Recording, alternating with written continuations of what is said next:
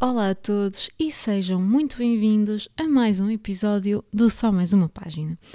Hoje trago o wrap-up do mês de outubro. Outubro foi um mês bom a nível de leituras, eu li um total de oito livros. Uh, foi um mês um bocadinho misto ao nível das, uh, das reviews, porque houve livros para 5 estrelas, mas também houve um livro para duas estrelas, portanto foi assim uma mistura de emoções. Li coisas incríveis, mas também li algumas coisas que me desiludiram um bocado. E então, vamos lá começar. O primeiro livro é Witch of Wild Things, da Raquel Vasquez Gilliland. Este livro tem uma capa muito bonita. Se vocês o procurarem na internet, é uma capa super colorida, assim, com uns cogumelos à volta, uma casinha. Depois vê-se que tem ali um casal em pano de fundo. Tem, assim, um, uma vibe hum, mesmo de outono. Um, e dá a sensação que, a mim, pelo menos, o que me deu era uma sensação de que vai ser tipo um conto de fadas, uma coisa assim uma onda romântica e engraçada e etc. E de facto ele diz que tem um, tem uma onda de realismo mágico. E eu estou aqui para vos dizer que não tem. não tem. Não tem, e se vocês iam para isto a achar que tinha uma onda de realismo mágico, assim, uma vibe uh, Garcia Marques, etc., não podíamos estar todos mais longe da verdade porque isto fala sobre duas irmãs, um, a Sage e a Sky. Aliás, fala sobre três irmãs, uma delas já morreu, a Sky. E então só ficaram a Sage e a Teal. E elas dão-se as duas muito, muito mal, porque desde que a irmã morreu, um, a Teal culpa sempre a irmã pela morte da da outra irmã. Portanto, a Sage é sempre culpada uh, por algo que ela não fez e a irmã mais nova dela deixou de lhe falar por causa disso. Estas três irmãs partilhavam o dom de terem estes poderes mágicos, cada uma tem um dom. Só que a Sky, a irmã que morreu, ainda está presente na vida da nossa personagem principal, da Sage, porque ela aparece-lhe como fantasma um, quando a Sage chora sempre que a Sage chora, a irmã aparece-lhe um, na pele de um fantasma e fala com ela, e a Sage vê a irmã envelhecer. O que é super estranho, porque os fantasmas não envelhecem. É algo que eles dizem aqui neste livro, né? eu obviamente não faço ideia. Mas uh, neste livro dão uma indicação disso. Tipo, ah, é estranho ela te aparecer e é estranho ela aparecer diferente, com o cabelo mais comprido. Um, isso não é normal. Então algo, algo de estranho se passa com o espírito da, da Sky. E o que é que acontece? Eu gostei muito desta perspectiva da irmã aparecer como fantasma. Eu gostei disso. Foi para mim o melhor do livro, porque o resto é a modos como uma salganhada porque tenta ser um romance, mas também não é um romance bem conseguido. Depois há ali um momento em que parece que vamos ter um triângulo amoroso e uma rapariga dividida entre dois rapazes, quando nenhum deles parece ter o mínimo interesse para nós. Um, o poder da Sage é interessante. O que é que ela faz? Ela controla a natureza e faz a natureza obedecer aos seus desejos e hum, chega até a usar a natureza como uma arma há um momento na história em que existe uma, um, um homem que é violento para com a irmã dela e ela, para lhe ensinar uma lição, faz crescer as plantas todas e as plantas tipo apertam-lhe o pescoço. E eu adorei o poder dela. Achei que se o livro tivesse mais manifestações desse poder e fosse mais à volta disto, que teria sido muito melhor. O romance era completamente dispensável. Não, acho que não ficou bem, bem conseguido. E se ela se tivesse destacado aqui então nos poderes da natureza e no fantasma da irmã e ser mais à volta do fantasma, o que é que se passa e não sei o quê, acho que teria sido melhor. Pronto, eu não gostei. Um, não gostei porque depois acaba por ser assim all over the place e, e, e este romance então, epá, é uma banhada, não sei, ainda por cima eu detesto livros onde há uma personagem que está tipo indecisa entre dois homens ou, ou, ou, indecisa entre duas mulheres ou o que for. Eu não gosto nada disso. Acho que isso é um bocado pá, rebuscado. Não sei. não conheço uma situação na vida real em que isso tenha acontecido a alguém. Portanto, I don't know. Dei três estrelas. Pronto, três estrelas generosas, generosas, porque de facto esta história do romance, esta história do, do fantasma foi gira. Um, porque senão acho que teria sido para aí duas. Mas pronto. Depois li um livro incrível que é A Coleção de Arrependimentos da Clover. Este livro foi um lançamento recente da Bertrand que me chegou de surpresa e que eu fiquei absurdamente apaixonada por ele, porque este livro é simplesmente maravilhoso. A capa dele não é a melhor. Não é, não é. Eles deviam, eu acho que deviam ter ficado com a capa original, porque a capa original é tão linda, é assim uma ilustração com umas flores, com umas, umas ervas, parece tipo um ramo de, de, de flores, é tão linda e colorida e chamava muito mais a atenção. E a capa que eles escolheram é assim um bocadinho mais tristonha. E tenho medo que por isso este livro caia um bocado no, no anonimato. E não merece, porque este livro é maravilhoso. E fala sobre o quê?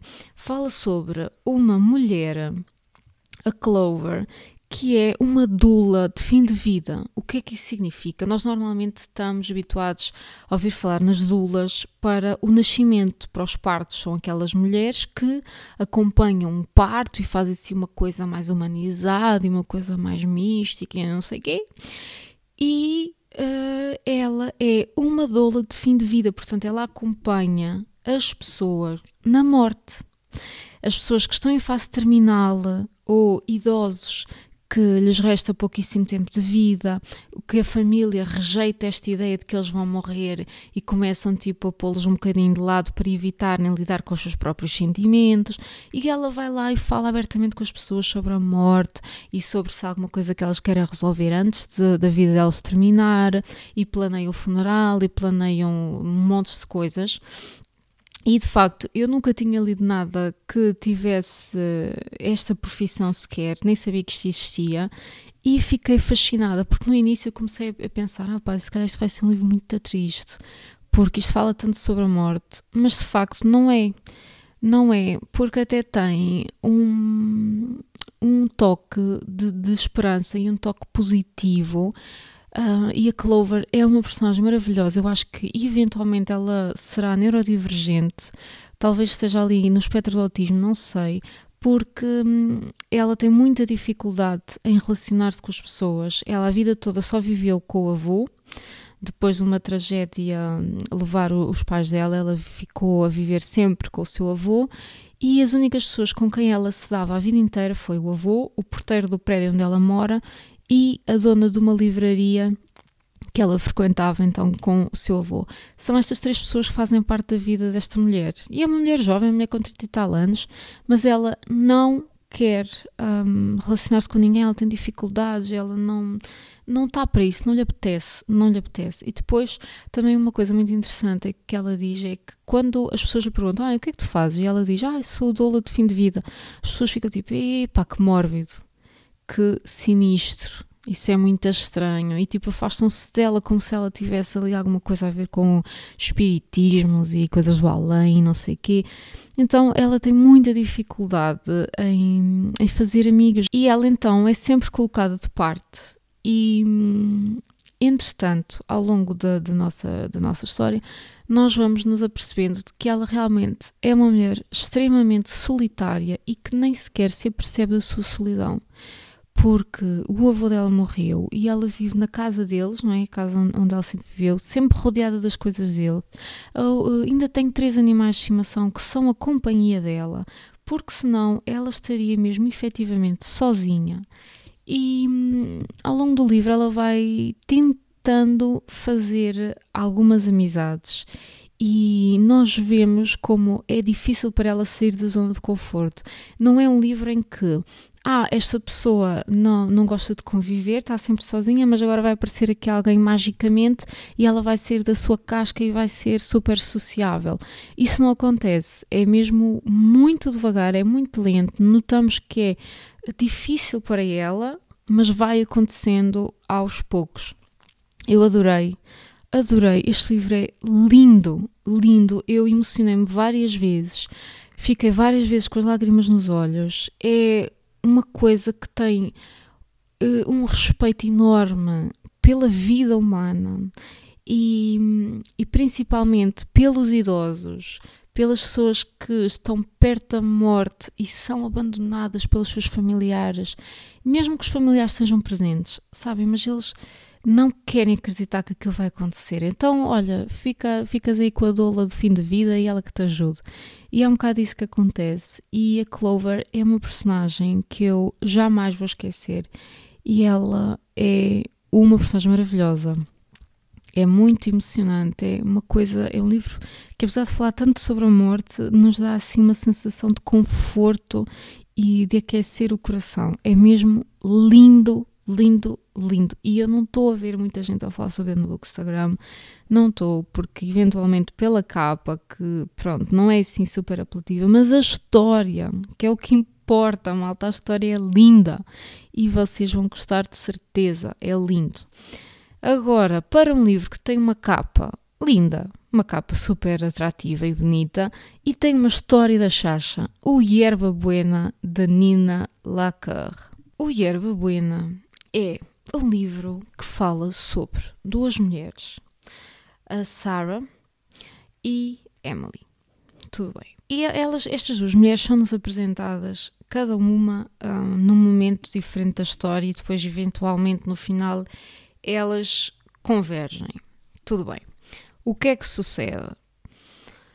A Sarah é uma jovem que é lésbica. Ela não assumiu a sua sexualidade um, ainda com ninguém, mas ela estava apaixonada pela sua melhor amiga que aparece morta no rio. Aparece morta no rio, ela só tinha 16 anos e então ela já tinha uma vida assim um bocado estranha com o seu pai, sempre viveu na miséria o que é que se passa? Ela foge. Foge uh, para Los Angeles e cria uma carreira enquanto bartender. Faz uns cocktails e tal, não sei o quê, trabalha num restaurante famoso que é o Yerba Buena.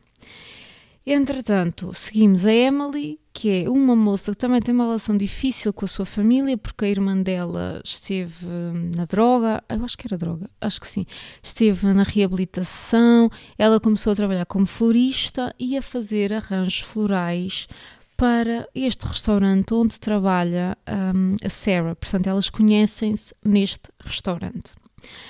À partida, o que é que eu esperava? Eu esperava um romance e ver estas duas personagens, estas duas mulheres, apaixonarem-se uma pela outra, interagirem uma com a outra, etc. Mas isto acontece tão pouco e, e, tão para o fim do livro que nós vemos-las crescerem em, em paralelo, mas nunca juntas. E eu acho que foi isso que faltou. Porque elas tinham histórias fortes individualmente, e principalmente para mim, um, a Emily, eu gostei da história da Emily. A Emily está a fazer o luto pela sua avó, é assim uma coisa que está em processo. Eu gostei da história dela, gostei da família dela, mas hum, queria ter visto mais romance, queria ter visto mais estas mulheres apaixonarem-se e uh, carregarem as suas bagagens individuais para esta relação e como é que elas fazem para conseguir estar uma com a outra, apesar de tudo o que lhes aconteceu, e como é que elas, em casal, conseguem conciliar tudo o que elas viveram para trás. Era isso que eu esperava mas não aconteceu. Eu acho que é um daqueles livros que é agora uma tendência muito grande do no plot, just vibes, e portanto, um livro que não tem propriamente um enredo, não tem propriamente uma história que nós acompanhemos, é assim uma, um conjunto de sensações, tipo day in the life, e pronto. Um, as pessoas aqui, a, a personagem, principalmente a personagem da Sarah, toma decisões horríveis de uma forma super trivial e super banal, e isso não, não me apelou. E isto fez-me lembrar um bocado a Cleopatra em Frankenstein, apesar de não ter propriamente nada a ver. É um bocado este desprendimento em relação ao, um, sei lá, ao, ao, que é esperado, ao, ao normal, ao, hum, não sei, nem, nem sei explicar. É, é, é algo que só lendo o livro é que vocês podem perceber. Porque é logo no início uma, uma decisão que ela toma uh, puramente.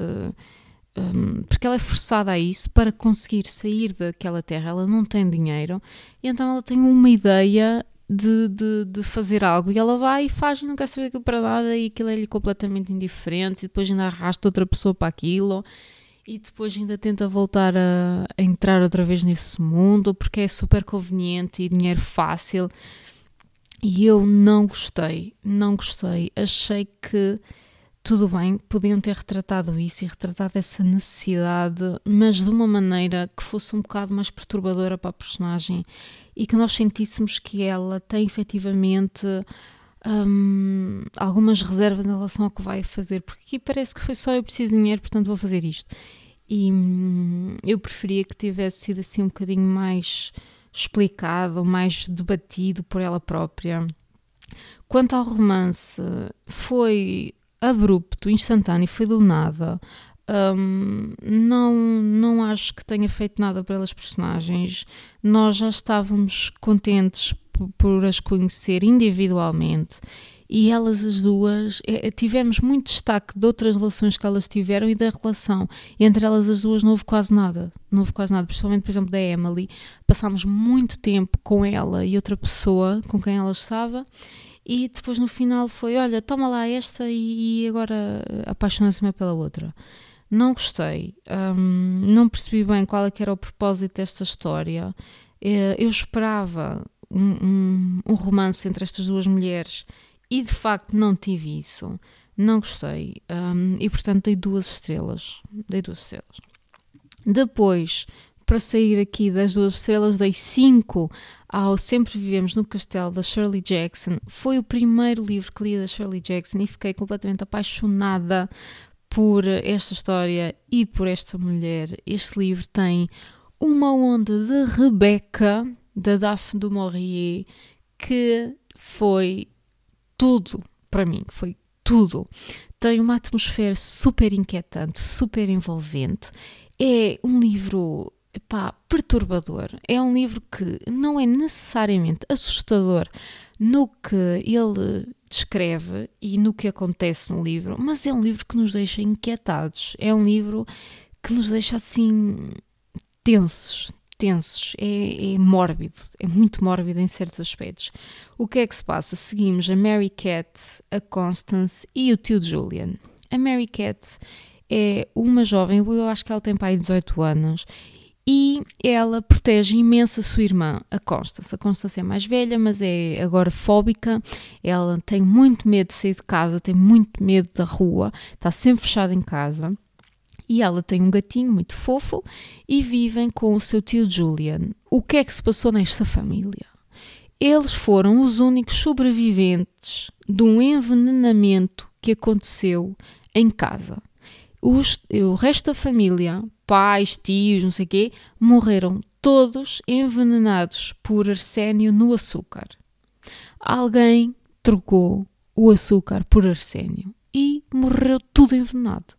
Quem sobrou foram as duas irmãs e este tio Julian, porque ele acho que ingeriu só uma pequena quantidade e, portanto, ficou uh, com alguns problemas a nível mental, mas não morreu. Só, só existem estas três pessoas naquela casara menor. Daí o título We Have Always Lived in the Castle. Pronto. Desde esse momento, os habitantes da vila ostracizaram esta família porque acreditam que foram eles próprios que os mataram uns aos outros. O que é que se passa? A principal vítima deste bullying é a nossa Mary Cat, que é a personagem principal. Ela é a única que sai de casa e que vai à vila comprar comida. E sempre que o faz, ela é sempre desprezada pelas outras pessoas. Fazem músicas maldosas com ela, andam a persegui-la, são pá, chatos e assustadores. E nós sentimos que ela está ali super, super, super tensa. E hum, como a Constance não sai de casa porque ela tem medo, quem faz tudo é a Mary Cat. A Mary Cat é que vai sempre à vila comprar as coisas, faz a comida, vai buscar os ingredientes, etc. Este equilíbrio em que estas três pessoas vivem vai ser posto em causa quando chega um primo, o Charles, que vê aquela riqueza toda e quer ficar com aquilo tudo para ele. Pronto. E este é assim o enredo principal da história. Este livro é muito giro, tem um toque macabro, um toque sinistro por causa da Mary Cat, que é uma personagem muito fora do normal. Ela gosta de enterrar coisas no quintal. Yeah. Enterra dinheiro, enterra uh, papéis, enterra comida, ela enterra tudo.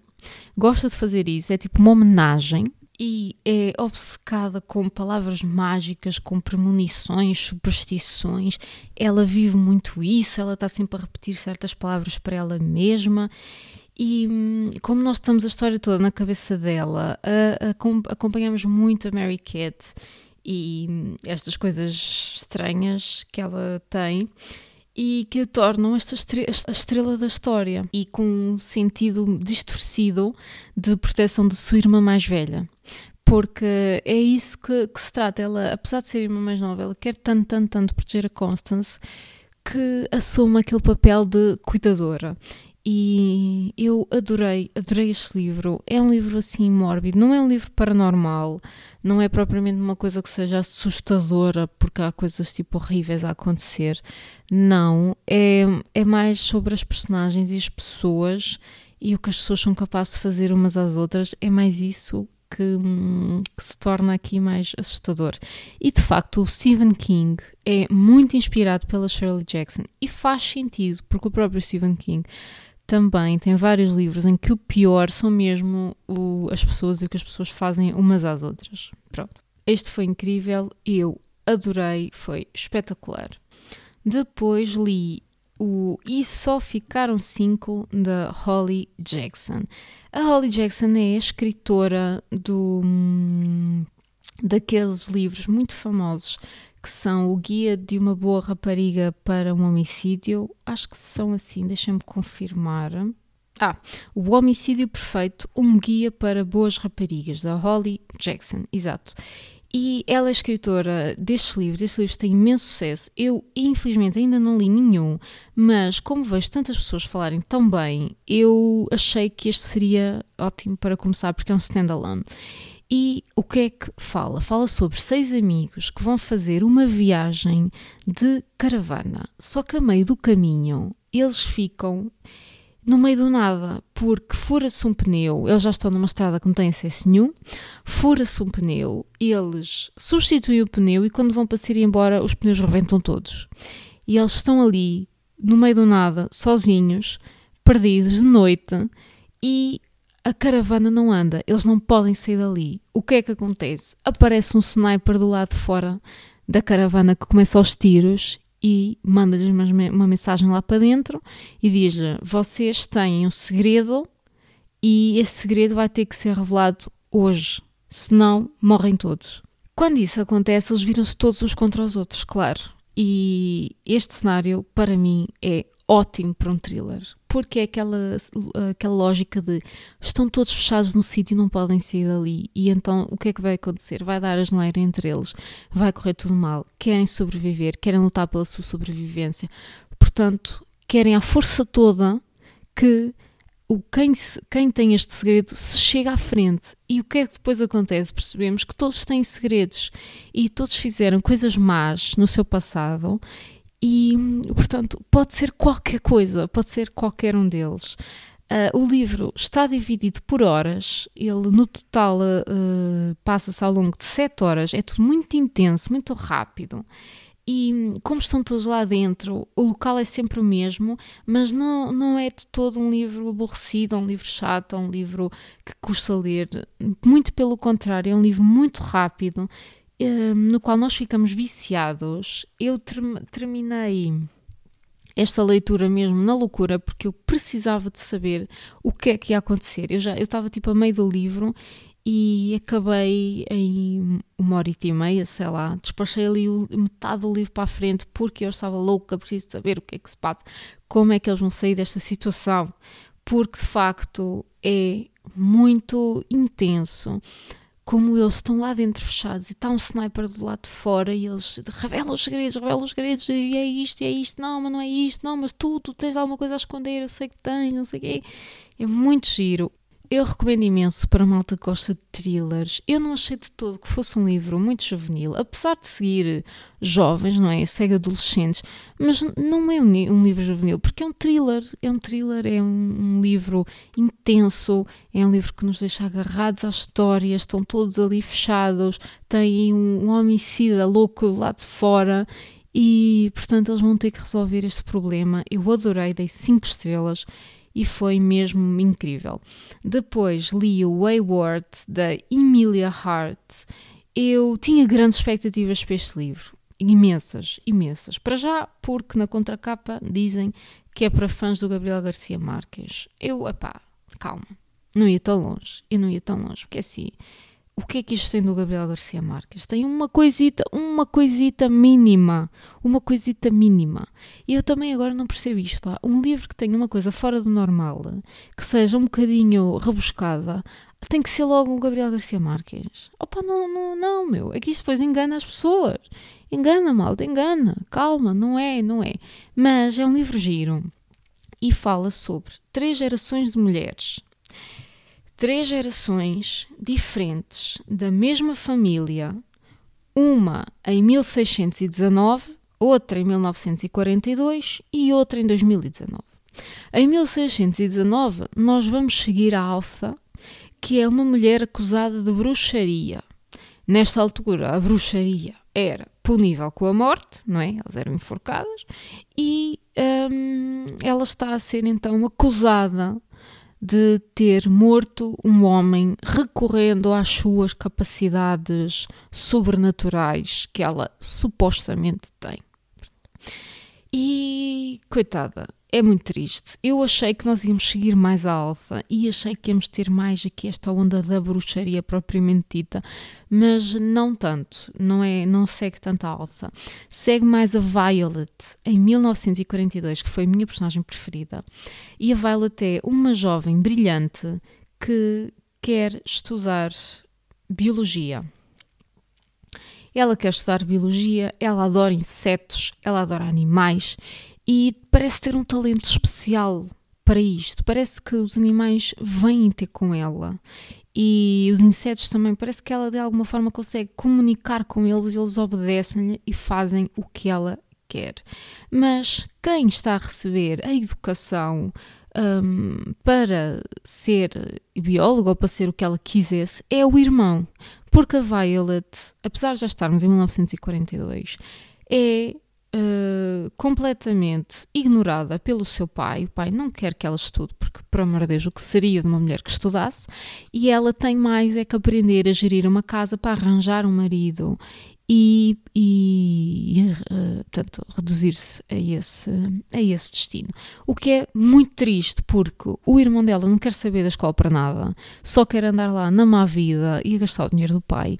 E a Violet, que é dedicada, inteligente, super com vontade de aprender, é remetida para um papel de dona de casa que ela não quer ter. Pronto. E ela é que estuda os livros do irmão, ela é que sabe tudo sobre as matérias, e o irmão é que tem o privilégio de ir para a escola e ir para a universidade e seguir um, os estudos. Depois, em 2019, já vamos seguir a Kate, que é uma mulher vítima de violência doméstica e que foge da sua casa, que tem com o seu marido, para uma casa que herdou de uma tia. E ela não, não, se lembra quem é que é esta tia, não faz ideia quem é que ela é, mas ela precisa de fugir e, portanto, vai para esta casinha no meio do nada. O que é que estas mulheres têm em comum? Uma série de talentos e de capacidades fora do normal e que não podem ser explicadas.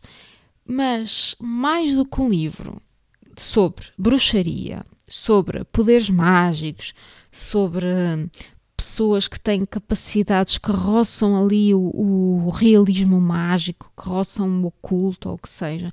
É um livro que fala muito sobre a violência exercida pelo homem e a violência que os homens conseguem exercer nas mulheres. É um livro que fala sobre muitos temas pesados, portanto, atenção aos trigger warnings que eu vou deixar na descrição do livro. Atenção, porque há aqui muitas cenas hardcore e cenas que são explícitas e que nos deixam muito desconfortáveis.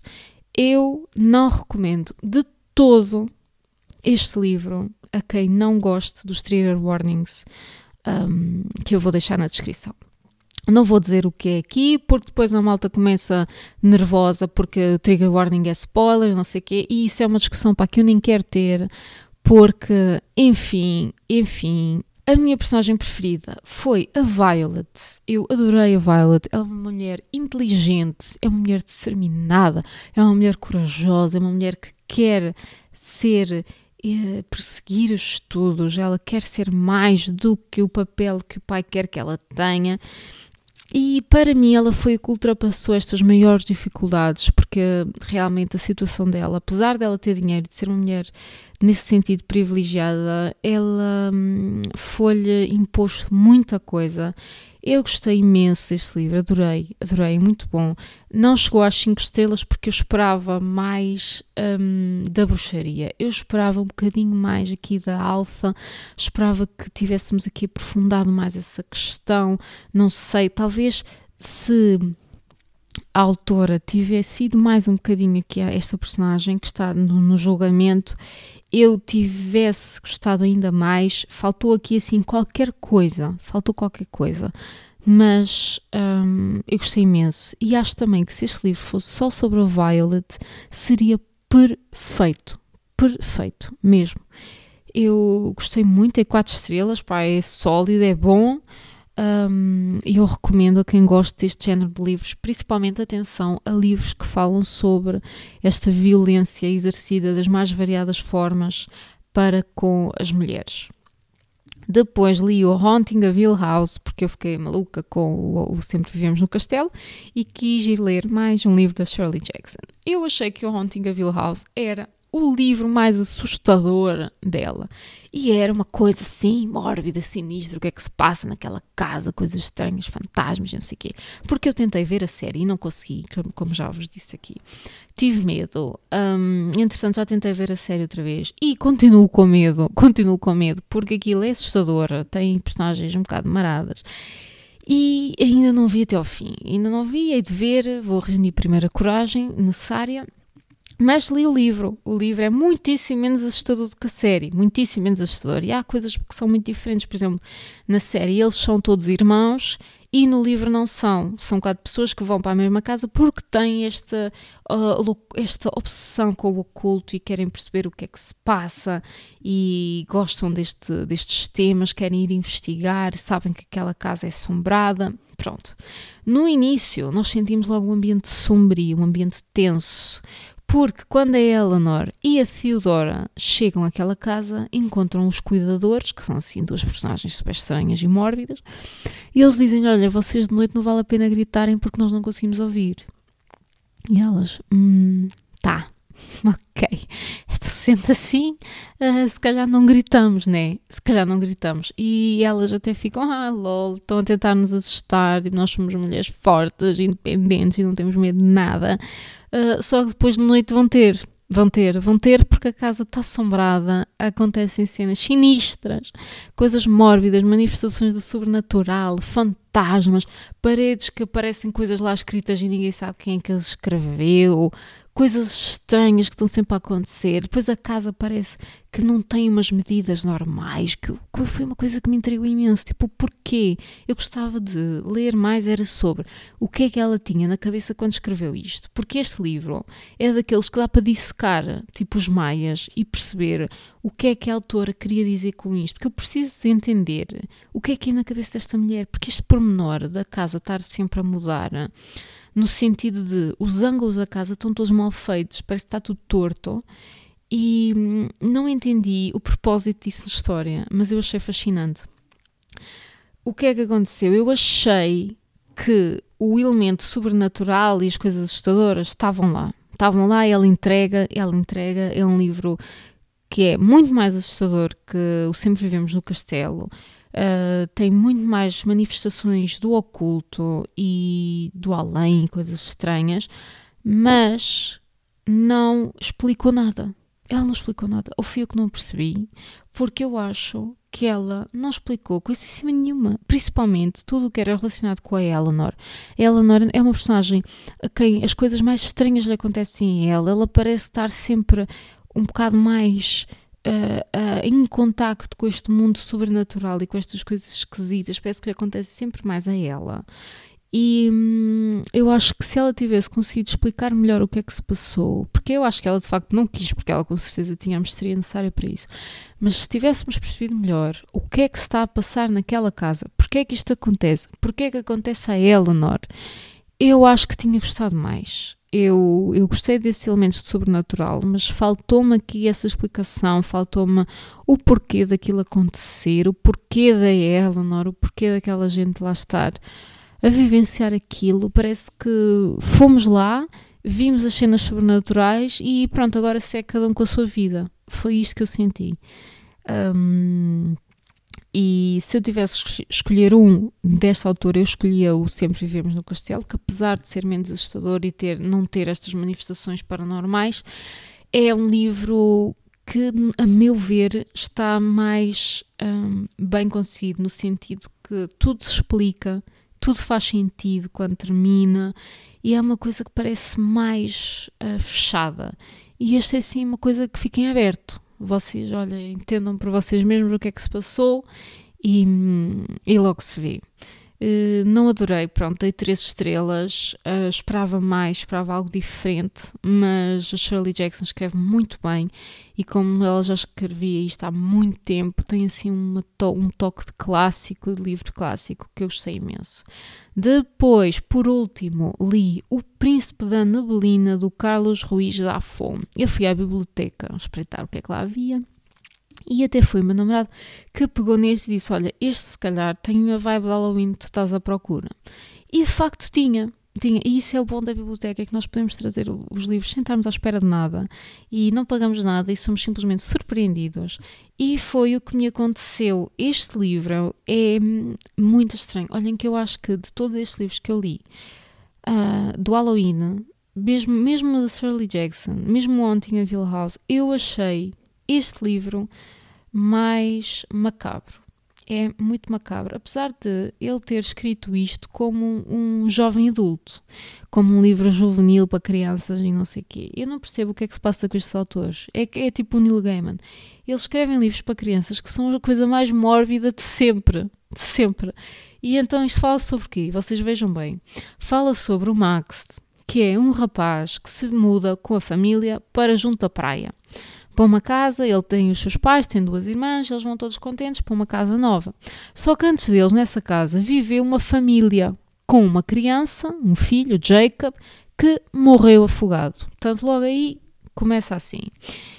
O que é que acontece? Eles encontram um conjunto de cassetes antigas, cassetes das pessoas que lá estavam antes e que viviam. E eles pensam: olha que rica, que rico serão.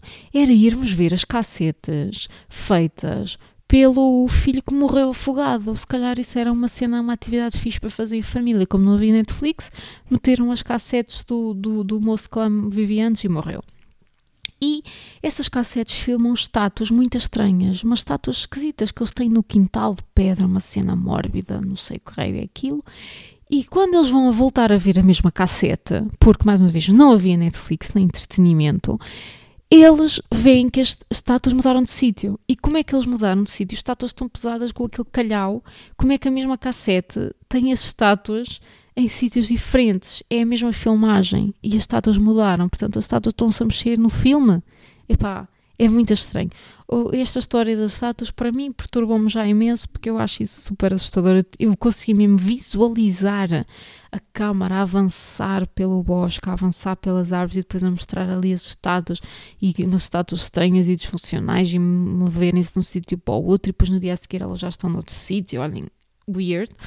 E, hum, depois começa a aparecer uma figura sinistra que é o Príncipe da Neblina, portanto, o que dá título aqui ao nosso livro, que é um rapaz, um homem, sei lá o quê, que tem uns dentes muito afiados, ele esconde-se na casa onde eles moram, aterroriza aqueles desgraçados, ainda por cima a desgraçada da irmã mais nova do Max, coitadinha, a menina está no quarto descansadinha a brincar e abre o armário e está lá este príncipe horroroso, ai opa!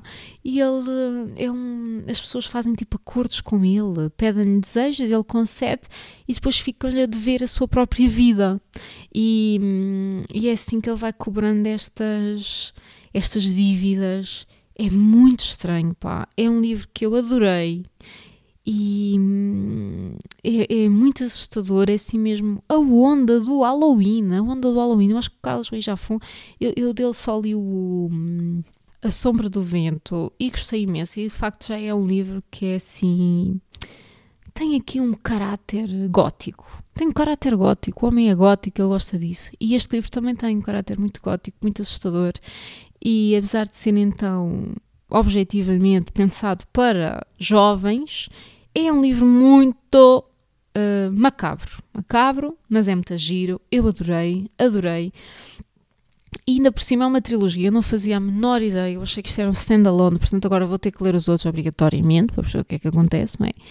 E hum, gostei muito, muito, muito e recomendo imenso. Também é um livro que tem trigger warnings, tem aqui cenas gráficas uh, e difíceis de digerir. Portanto, atenção aos trigger warnings, mas eu gostei muito. E agora vamos passar para o que é que eu estou a ler de momento.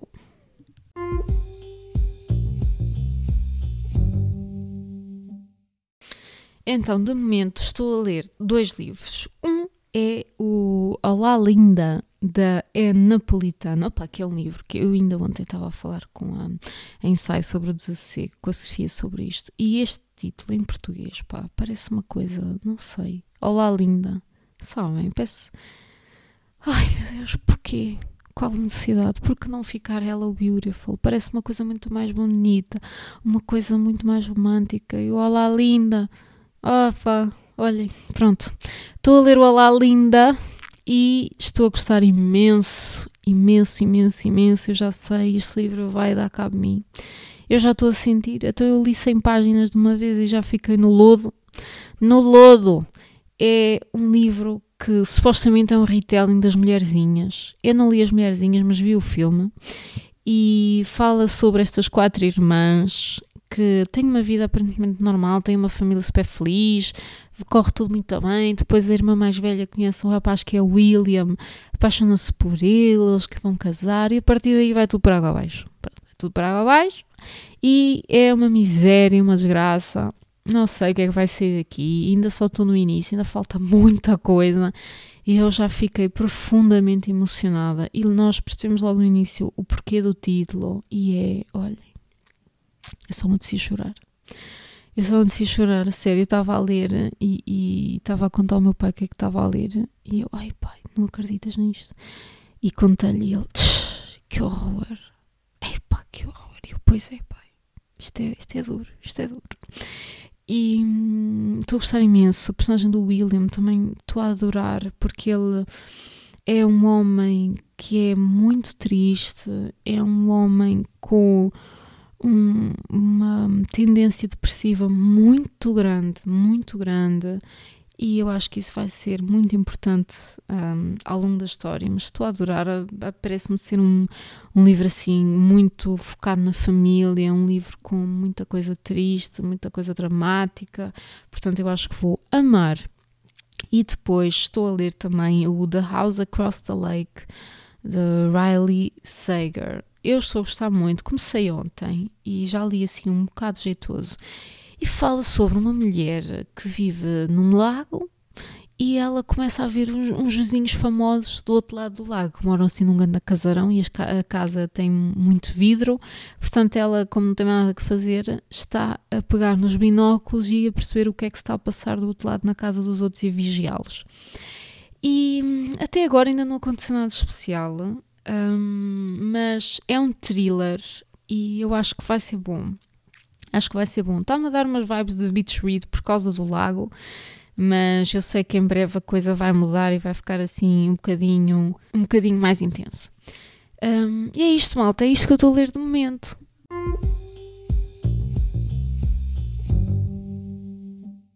E pronto, malta. Foi este o episódio de hoje. Juntem-se ao Discord se quiserem fazer parte.